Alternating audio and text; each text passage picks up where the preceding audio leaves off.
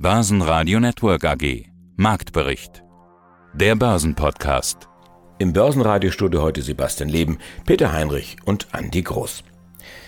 Am Ende des Tages hatte sich der DAX dann doch für ein Plus entschieden.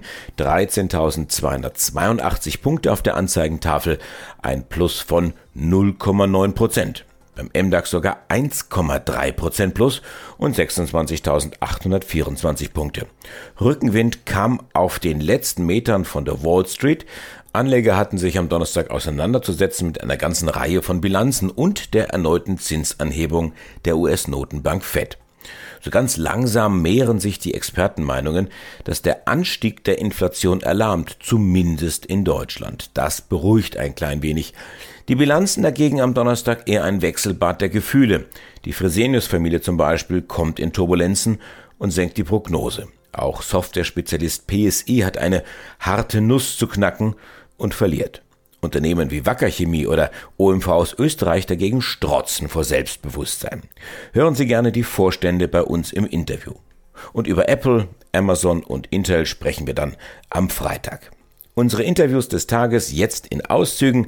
Jochen Stanzel, Chefmarktanalyst vom Broker CMC, Christian Witt, der Finanzvorstand von LPKF Laser, Yves Padrin, seit fünf Monaten der Vorstandsvorsitzende von Nemetschek, Harald Schrimpf, Vorstandsvorsitzender von PSC Software, der seinen Ausblick leider senken muss, und Christoph Bachmeier von Wacker Chemie, der darf seinen Ausblick anheben.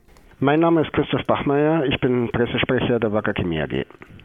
Anlass unseres heutigen Gesprächs, Herr Bachmeier, die Zahlen zum Halbjahr. Und ich habe mir mal den formschönen Finanzbericht angesehen. Und auf dem Cover, Herr Bachmeier, da ist ein Bagger zu sehen, eine Baugrube. Also ich will es mal freundlich formulieren, ich habe schon attraktivere Coverfotos gesehen. Was ist da los? Ja, wir hatten tatsächlich noch nie ein Baufoto in dieser Form auf dem Finanzbericht drauf. Da haben Sie recht. Das ist ein Foto, das ist beim Spatenstich für unser mRNA-Kompetenzzentrum in Halle entstanden. Sie haben möglicherweise mitbekommen, wir sind ja Teil der Pandemievorsorge der Bundesregierung. Wir sind da ausgewählt worden als einer der Partner und wir bauen da ein komplett neues Kompetenzzentrum auf für mRNA-Impfstoffe, aber eben auch für mRNA-Therapeutika. Für uns ein wichtiges Thema, ein sehr zukunftsträchtiges, sehr attraktives Geschäftsfeld. Deswegen haben wir uns dafür entschieden, dass wir gesagt haben, das kann man auch mal auf dem Cover nehmen. Ja, kann man mal machen. Schön, dass wir jetzt auch das zum Anlass genommen haben, darüber zu sprechen. Die Zahlen, die gucken wir uns gemeinsam an. Umsatz ja. steigt hier um 45 Prozent auf fast 2,2 Milliarden. Operatives Ergebnis hat sich nahezu verdoppelt auf knapp 626 Millionen. Unterm Strich bleiben 391 Millionen nach 173 vor einem Jahr. Wo kommen denn diese Steigerungen in allererster Linie her? Das ist in allererster Linie aus höheren Preisen die Zuwächse beim Umsatz und auch beim Ergebnis, aber eben auch aus gestiegenen Absatzmengen und einem besseren Produktmix. Wir hatten über das ganze zweite Quartal hinweg eine starke Nachfrage unserer Kunden. Zu dem Wachstum haben tatsächlich alle unsere Geschäftsbereiche beigetragen. Da sind die Umsätze überall noch umgegangen, am stärksten sicherlich äh, bei äh, Polysilizium. Polysilizium, dass das Thema äh, Chips in aller Form und Couleur. Wir hören immer wieder gestörte Lieferketten und weltweiter Chipmangel. Also Sie können liefern.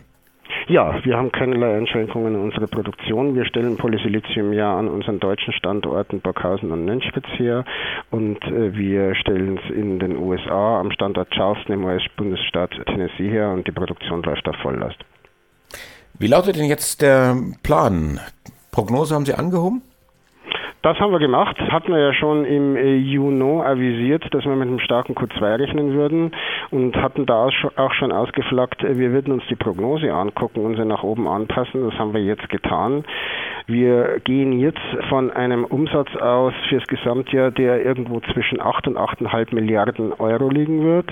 Und beim EBITDA sind wir auch kräftig nach oben gegangen. Da erwarten wir jetzt 1,8 bis 2,3 Milliarden Euro, wobei wir beim unteren Ende schon mal vorsorglich eingepreist haben 200 bis 250 Millionen Euro, wenn es zu Einschränkungen bei der Gasversorgung kommen sollte. Also das bedeutet operativ trauen wir unseren Geschäftsbereichen zu, dass sie in der Summe auf ein EBITDA zwischen 2 und 2,3 Milliarden Euro kommen. Hm, wie ist denn die Lage an der Wall Street generell gerade mit dem Plus von gestern? Wo sind wir da jetzt? Also 3946 Punkte im S&P 500. Äh, wenn die per Wochenschluss überschritten werden, wir sind jetzt über 4000 Punkten, sieht also mal nicht schlecht aus. Die Woche ist noch nicht zu Ende. Wir bekommen jetzt BIP-Daten heute Nachmittag noch und so weiter. Also trotzdem, wenn wir per Wochenschluss über 3946 aus dem Handel gehen, so möglichst deutlich, dann hätten wir eine Bodenbildung, eine mittelfristige. So ist die Lage an der Wall Street. Also es ist die Chance für eine Bodenbildung, für ein mittelfristiges Tief ist gesetzt. Der DAX, der reagiert schon gar nicht mehr so positiv, ist zwar im Plus gestartet, mit bisschen Plus, inzwischen zum Zeitpunkt unseres Interviews am Tag nach der FED-Sitzung sogar im Minus. Die 13.000 hält, das ist ja die psychologische Marke, über die wir schon ein paar Mal gesprochen haben. Die haben wir jetzt seit, ja nicht ganz, aber fast zwei Wochen sind wir da drüber. Die scheint aktuell auch noch zu halten. Wie ist die Lage im DAX? Wenn man selbst mal so ein Gebäude aus Holz gebaut hat, dann versucht man da von der Statik her das stabil zu machen. Und dann fängt man an, da Gewicht drauf zu laden. Und so kann man sich das bisschen auch vorstellen. So sieht der Chart für mich ein bisschen aus im DAX. Das, das Fundament ist schon da. Wir sind über 13.020. Damit haben wir per Definition eine Bodenbildung. Das ist ein höheres Hoch nach dem ersten Erholungsimpuls vor ein paar Wochen. Aber so richtig in Fahrt nach oben kommt er nicht, weil eben wahrscheinlich zu viele zusätzliche Probleme da noch draufgeladen werden, zu viel Gewicht auf diese Statik drückt. Und ja, im Moment muss man sagen, wir sind über 13.020, damit ist die Bodenbildung erfüllt, aber es fehlt eben nach oben die Dynamik und die Leichtigkeit fehlt im Markt. Thema Gas kann man sich selber an der Hand abzählen, dass das das Hauptthema ist, dass wir nicht bestimmen können, dass irgendwo wir da ein bisschen am Rockzipfel Putins hängen derzeit. Und das ist ein Problem, das die Wall Street so in dieser Form nicht hat. Und daher sieht man eben, dass die Dynamik hier fehlt. Ja, einen schönen guten Tag. Mein Name ist Reinhard Florey. Ich bin der Chief Financial Officer von OMV AG, dem großen österreichischen und internationalen Öl-, Gas- und Chemiekonzern. Was, was machen Sie denn jetzt eigentlich mit dem Rekordgewinn? Also es ist, glaube ich, wichtig darauf hinzuweisen, dass wir einen sehr hohen Gewinn in diesem Quartal gemacht haben aber eigentlich das ganze Geld, das wir verdient haben, in die Reserven für das Gasgeschäft gesteckt haben. Wir haben unsere Gasspeicher auf über 80 Prozent gefüllt. Damit sind wir in einem absoluten Höchststand auch in Österreich und erfüllen jetzt schon das gesetzte Ziel der Regierungen, bis Ende Oktober 80 Prozent der Speicher gefüllt zu haben. Da sind wir heute schon drüber und das ist natürlich ein wichtiger Bestandteil für die Versorgungssicherheit in Österreich. Jetzt kann man sich natürlich vorstellen, dass dieses Aufbauen dieses Speichers, dieses Einspeichern enorme Mengen von Networking Capital bindet und wir haben in diesem Quartal 1,9 Milliarden negatives Networking Capital drinnen. Immerhin haben wir trotzdem noch einen positiven freien Cashflow, auch nach Dividende, hier zusammengebracht. Das freut uns sehr, denn wir haben auch eine Rekorddividende gezahlt. Ja, sowohl die OMV als auch die OMV-Tochter Petrom haben beide in diesem Quartal eine Rekorddividende gezeigt und mit den entsprechenden hervorragenden Ergebnissen und den Sondereffekten ist trotzdem noch ein positiver freier Cashflow übrig geblieben. Das freut uns sehr. Was würde denn jetzt eigentlich passieren, wenn Sie die Speicher voll haben? Sie sagen, das ist 80 Prozent, ist ja nahezu voll. Und auf einmal einigen sich Russland und Ukraine. Der Krieg ist äh, zu Ende und die Gaspreise purzeln dann wieder. Ist das entsprechend irgendwie gehatcht? Ist das langfristig? Haben Sie da entsprechende Preise, sodass Sie jetzt da nicht abschreiben müssen? Oder wie machen die Fachleute das? Also das Speichergeschäft ist für uns normales Geschäft, denn der Speicher dient normalerweise ja dazu, den Unterschied zwischen der, dem Verbrauch im Sommer und dem Verbrauch im Winter abzufedern.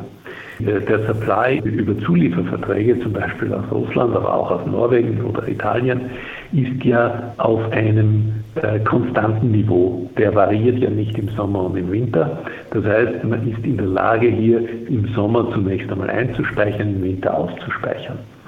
In dieser Sondersituation, wo wir uns aber auf die Supply-Sicherheit von Russland nicht mehr verlassen können und auch gesehen haben, dass durch Einschränkung der Liefermengen, die hier ganz willkürlich und ohne Vorankündigung gekommen sind, natürlich eine besondere Situation, wo wir die Speicher auch als tatsächlichen Puffer zur Sicherstellung der Versorgung unserer Kunden nehmen und dementsprechend alles, was eingespeichert ist, wird von uns auch unmittelbar vorwärts verkauft. Das heißt, dass wir das gehatcht haben und dass hier das auch den Kunden schon zugeordnet ist und damit die Kunden auch eine entsprechende Versorgungssicherheit haben. Harald Schrimpf hier, Vorstandsvorsitzender der PSI Software AG seit 2002. Aber das heißt, es geht am Ende des Tages um Inflation und darum, wie gut Sie steigende Preise weitergeben können, wenn ich das jetzt richtig verstehe. Ja, das ist so. Und Sie haben ja eben unseren Marktanteil gehört. Ja, und das müssen wir halt jetzt durchsetzen. Das ist in einigen Bereichen halt hängen geblieben mit besonderer Berücksichtigung der Stadtwerke. Und da müssen wir halt jetzt reinfunken. Ja. Ich habe da den Satz gelesen von einigen Kunden, die Inflationsanpassungen nicht akzeptieren, zieht PSI Personal für den Einsatz im Produktionsmanagement ab. Sie haben ja gerade selbst von neun Teams gesprochen, aber wie habe ich mir das vorzustellen? Was bedeutet das? Wer nicht mehr zahlt, der bekommt nicht mehr die volle Leistung oder was bedeutet das? Wie habe ich mir das vorzustellen? Ja, der kriegt vor allen Dingen keine neuen Angebote mehr. Ne? Wir werden jedenfalls nicht unter den Kosten oder so irgendwelche Kunden noch bedienen. Auch das haben die Reviews gezeigt, dass unsere Mitarbeiter sich da geopfert haben. Man fragt sich manchmal, warum eigentlich. Und dass einige Kunden recht hartpellig waren bei der Akzeptanz höherer Preise, obwohl die ja die Inflation in jeder Zeitung zu lesen ist. Ja, und äh, dann so einen, so einen Druck da aufzubauen, da sage ich jetzt, sorry, solche Kunden werden eben gar nicht mehr beliefert. Da ziehen wir, wir erfüllen natürlich noch die Verträge, aber genau bis zum Punkt und bis zum Komma und dann ist eben auch Schluss weitere Angebote und was da so alles noch begleitend zu so Projekten läuft, da sind wir jetzt erstmal nicht mehr erreichbar. Ich ziehe die Leute raus und schiebe sie ins Produktionsmanagement. Da verdiene ich 15 Prozent, 23 Prozent. Ja. Stattdessen verlieren wir hier vor allen Dingen, wir hatten eben das Segment genannt, im elektrischen Bereich äh, verliere ich im Durchschnitt 5 Prozent. Bin noch nicht verrückt. Ja. Ich weiß auch nicht, wie solche Kunden denn die überhaupt die Erwartungshaltung haben können, dass die Lieferanten sowas auf die Dauer durchhalten. Ja, insofern lassen wir das jetzt sein.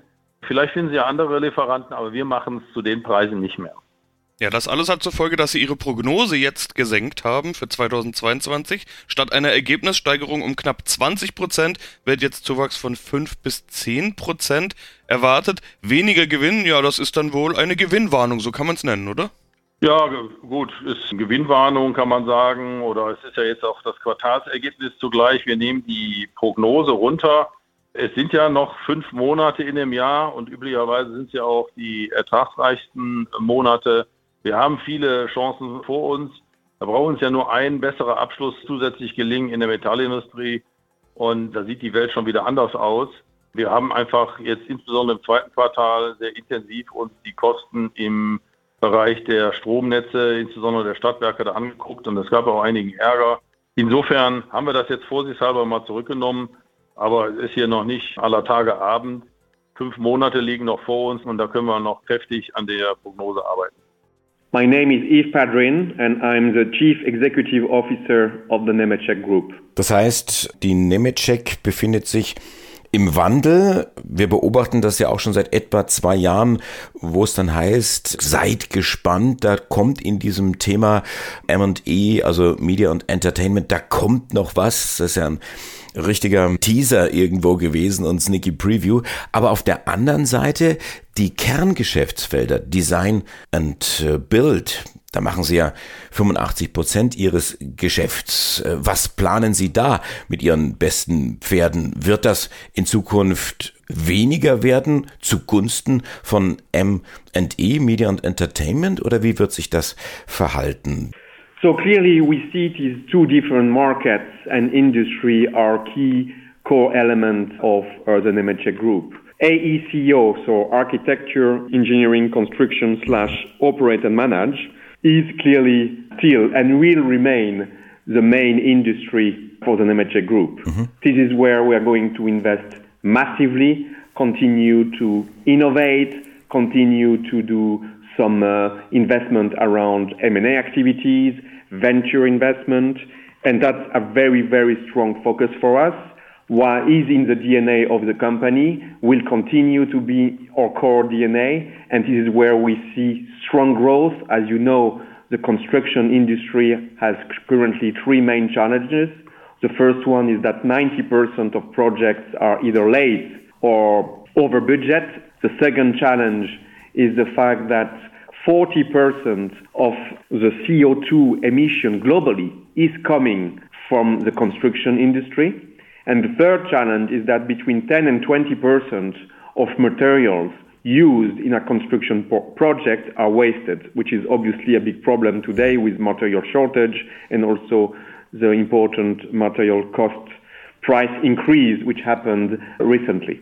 So because of these three main challenges, we see a big demand in the construction arena uh, to really for more digitalization and to use digital solution to streamline the solution, to collaborate better, to really reduce uh, CO2 emission, to be more green, to be on time, and also to not be over budget.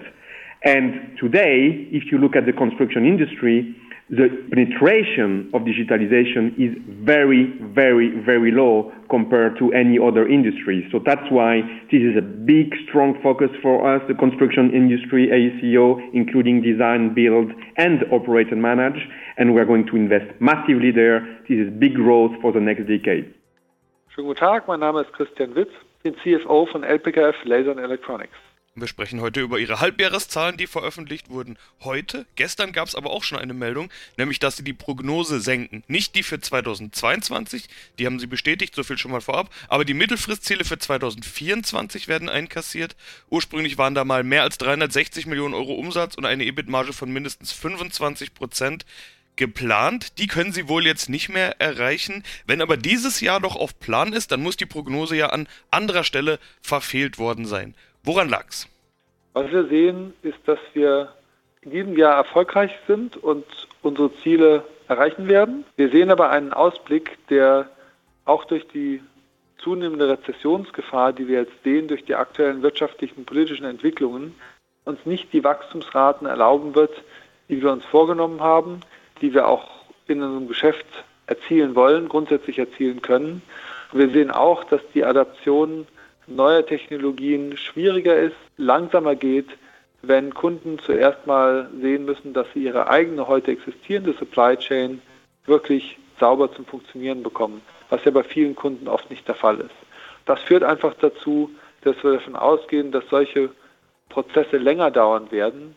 Und wir haben ja ganz bewusst gleichzeitig angekündigt und auch spezifiziert, wo und wie wir das Potenzial des Unternehmens weiterhin sehen. Sowohl ich als auch Klaus Fiedler als neuer CEO, der jetzt sieben Monate an Bord ist, in einem klaren, attraktiven Wachstumspotenzial für unser Stammgeschäft, in einem niedrigen, dreistelligen Umsatzpotenzial für unsere neuen Technologien und mit einer klaren, attraktiven, zweistelligen Rendite an der Stelle will ich auch nochmal sagen, das Jahr scheint ja gut zu laufen. Also die Prognose für 2022 ist nicht in Gefahr, ganz im Gegenteil. Sie sind sogar im oberen Bereich der Ziele. Konzernumsatz im Halbjahr 55,5 Millionen Euro plus 52,4 Prozent gegenüber Vorjahr und vermutlich noch viel wichtiger, wieder Gewinn nach Verlust im Vorjahr klingt eigentlich sogar recht gut. Und das in einem Umfeld, das ja durchaus schwierig ist. Sie haben vorhin schon skizziert, dass äh, ja doch einige Probleme nicht nur in den letzten Jahren, sondern auch in den letzten Wochen noch hinzugekommen sind. Äh, wie gut läuft das Jahr? Fangen wir vielleicht mal von der Seite an. Wir sind grundsätzlich zufrieden, wie wir durch diese schwierige Situation kommen. Die Hauptprobleme, das sind zwei eigentlich. Auf der einen Seite haben wir Kunden, die verunsichert sind durch die aktuelle Situation. Es gibt Bereiche, wo sich das auch negativ auf unseren Auftragseingang auswirkt. Es gibt andere Bereiche, wo man das vielleicht denken würde, weil die Kundenindustrien auch nicht die stärksten sind, beispielsweise Automotive, wo wir aber mit unseren innovativen Produkten und neuen Anwendungen sehr gut punkten können und sehr starken Auftragseingang verzeichnen können. Insofern sind wir da eigentlich sehr zufrieden, dass wir trotz dieses schwierigen Umfelds gut bei unseren Kunden punkten können. Börsenradio Network AG Marktbericht. Der Börsenpodcast